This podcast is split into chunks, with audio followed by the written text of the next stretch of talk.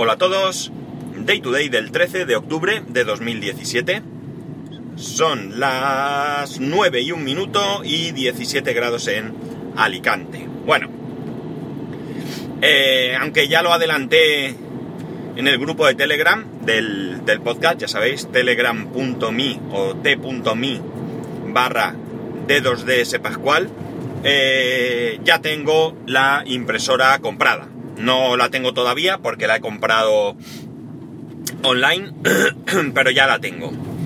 Después de mucho mirar, después de mucho mirar y después de mucho eh, pensarlo y, y atender a todas esas recomendaciones que me han ido llegando por parte vuestra, al final hemos optado por comprar una impresora muy sencilla, muy muy sencilla. La impresora que hemos comprado es la 3637 eh, de HP. Eh, de HP porque, eh, bueno, ya os dije que me tentaba mucho el tema de la cuota mensual por los cartuchos. el hacerlo así supone pagar unos 36 euros al año, creo recordar, frente a los, según el cálculo que hace HP, que esto, bueno, también habría que verlo, que sería de 120, porque ellos lo que calculan es lo que te haría falta para imprimir esas 50 hojas eh, esas 50 hojas que... perdón. Eh, que digamos que ellos calculan que podrías imprimir al mes con este con esta cuota, ¿no? Porque hay son 50 hojas 2,99, eh, 100 hojas 4,99 y luego hay otra superior que no recuerdo, que ni, ni, la miré mucho porque en principio mi, mi cuota o mi, cantidad de páginas a imprimir, yo creo que en 50 al mes está eh, más que sobrado, aunque bien es cierto que teniendo una impresora en casa, pues siempre puedes imprimir algo más, pero no, no creo que vaya a hacerlo y además, bueno, pues en cualquier momento con esto de, por cierto, se llama Instant Ink, ¿vale? No hay permanencia o puedes cambiar de plan hacia arriba o hacia abajo y esto no te cuesta nada. Adicional ni nada, o sea que está bien. Eh, la impresora además viene con dos meses de Instant Ink eh, gratis.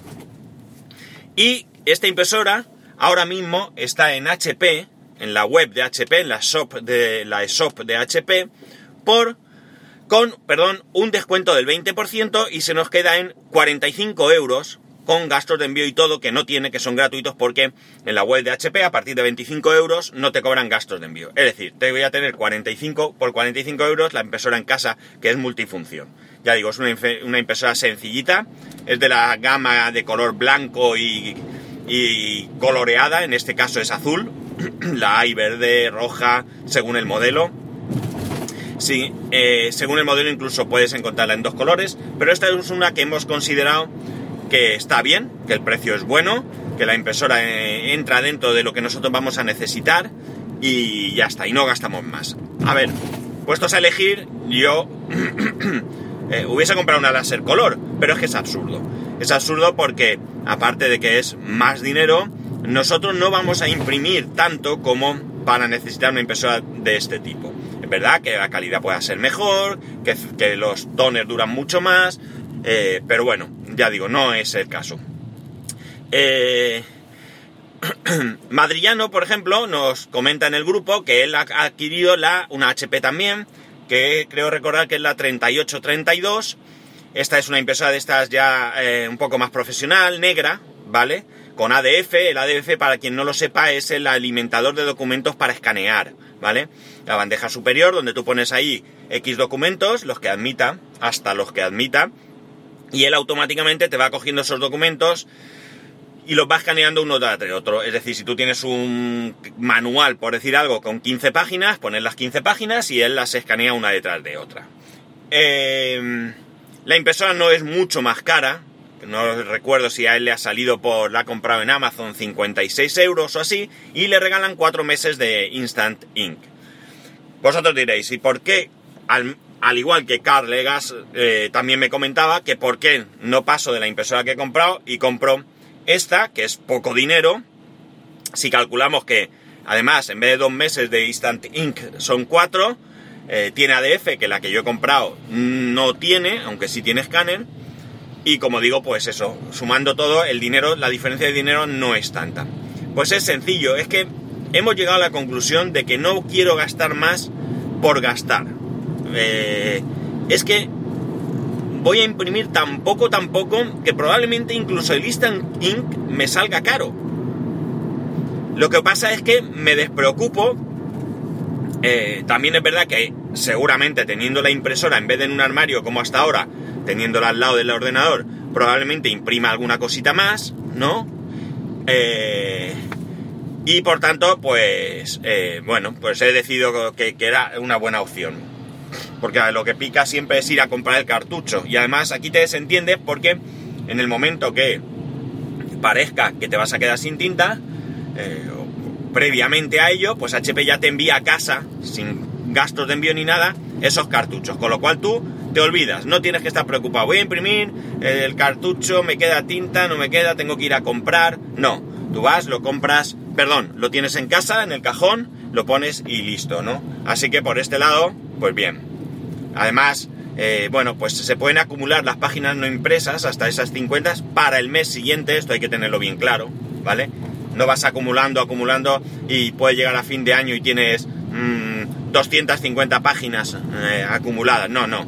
Si tú en un mes eh, imprimes 40 hojas, pues esas 10 páginas te las sumarían a al siguiente mes pero no ya al siguiente y al siguiente y al siguiente, ¿vale? Es decir, digamos que si tú no las gastas, pues al otro mes partirías de las hojas que no hubieses impreso siempre el mes anterior, ¿vale? Pero bueno, ya digo que para mí yo creo que es suficiente, yo creo que es una buena compra. Eh, me dice, pero hombre, compra una impresora mejor porque el niño cada vez necesitará imprimir más, esas impresoras blancas amarillean, pues tiene razón, eh, tiene razón, pero cuando llegue ese momento, si me veo forzado, pues ya veré qué hago. Eh, a lo mejor compro una impresora mucho mejor o aguanto con esa hasta que me explote o ya vería. Pero ya digo, de momento, por tan solo 45 euros, eh, tengo y la impresora que es suficiente para sacar esos cuatro trabajitos eh, que no son ni siquiera trabajos, porque es que en el caso de mi hijo ni siquiera tiene deberes como tal el otro día lo que tuvimos que imprimir fue eh, algo de información sobre la luna para niños de 6 años. Es decir, que se trata de poner ahí pues cuatro fotitos, las fases de la luna y alguna cosita curiosa más que luego allí pues puedan ellos, pues me imagino que exponer o explicar o no sé muy bien qué es lo que hicieron realmente, pero digamos que no se trata de hacer un trabajo de 400, o de, no 400, sino de 50 páginas, eh, yo que sé, con gráficos, fotos, no, no, ni mucho menos. Es un niño muy pequeño que realmente acaba de empezar, realmente, aunque ya está un infantil, pero digamos que entre comillas lo serio empieza este año. Así que yo creo, estoy convencido que he hecho una buena compra. Eh, como HP no es Amazon, La impresora la compramos el miércoles por la noche y supuestamente llegará el lunes, ¿vale? El lunes se supone que la impresora llega a... aquí a mi casa. Eh, recordemos que ayer fue fiesta, yo no sé si ayer no hubiese sido fiesta, si el pedido podría haber salido ayer y haber llegado eh, hoy, pero no me importa, no me viene mal porque la impresora no la necesitamos de momento, salvo que venga hoy el niño con alguna jugada. Y eh, el lunes, que esto ya os lo adelanto, aunque estas son de esas cosas que suelo comentar al final, el lunes estoy de vacaciones, la semana que viene voy a estar toda la semana de vacaciones, lo normal, como siempre, es que no grabe nada, porque porque no, es, no me es fácil, pero también es cierto que aunque yo voy a estar de vacaciones, el resto de la familia no. Es decir, yo voy a seguir llevando a mi hijo a estas horas al cole, con lo cual puede ser que sí, que grave, de vuelta a casa o de, camino hacia cualquier gestión que tenga que hacer. Eh, por lo que digo, porque me voy a levantar, voy a llevar al niño al cole y bueno, pues la, la, situación es similar a lo que a lo que ahora eh, a, lo que, a lo que sucede ahora, pero eh, simplemente que no, no iré a trabajar después. Así que es posible que grabe. Pues como digo, bien, porque el lunes yo puedo llevar a, mi hijo al cole y quedarme en casa pendiente de que llegue la impresora. Cuando llegue la impresora, pues ahí la tendré. Si todo va bien, la idea es mañana ir a Ikea a comprar el mueble que, os comenté y a devolver el viejo, perdón, no, el viejo no, el, que no nos, no nos sirve, digo, no es viejo porque está sin abrir, o sea, ni llegué a abrirlo. Lo montaría este fin de semana y el lunes eh, ya trasladaría todo el tema adentro, servidor, todo esto bien chulo, estéticamente, y en cuanto llegase la impresora solo tendría que ponerla y conectarla. Así que pues la jugada me puede salir bastante, bastante redonda, ¿no? Bastante cómoda en general. Eh, aparte de esto, ayer, hace mucho tiempo, que yo en el servidor instalé OnCloud. OnCloud es, como bien dice, mi nube, mi propia nube, mi nube personal, es decir, mi Dropbox, ¿no? Y la verdad es que me he vuelto loco porque he seguido todas las instrucciones de instalación que me he encontrado por el mundo mundial. No tiene ningún misterio, no tiene ningún secreto, ahora veréis.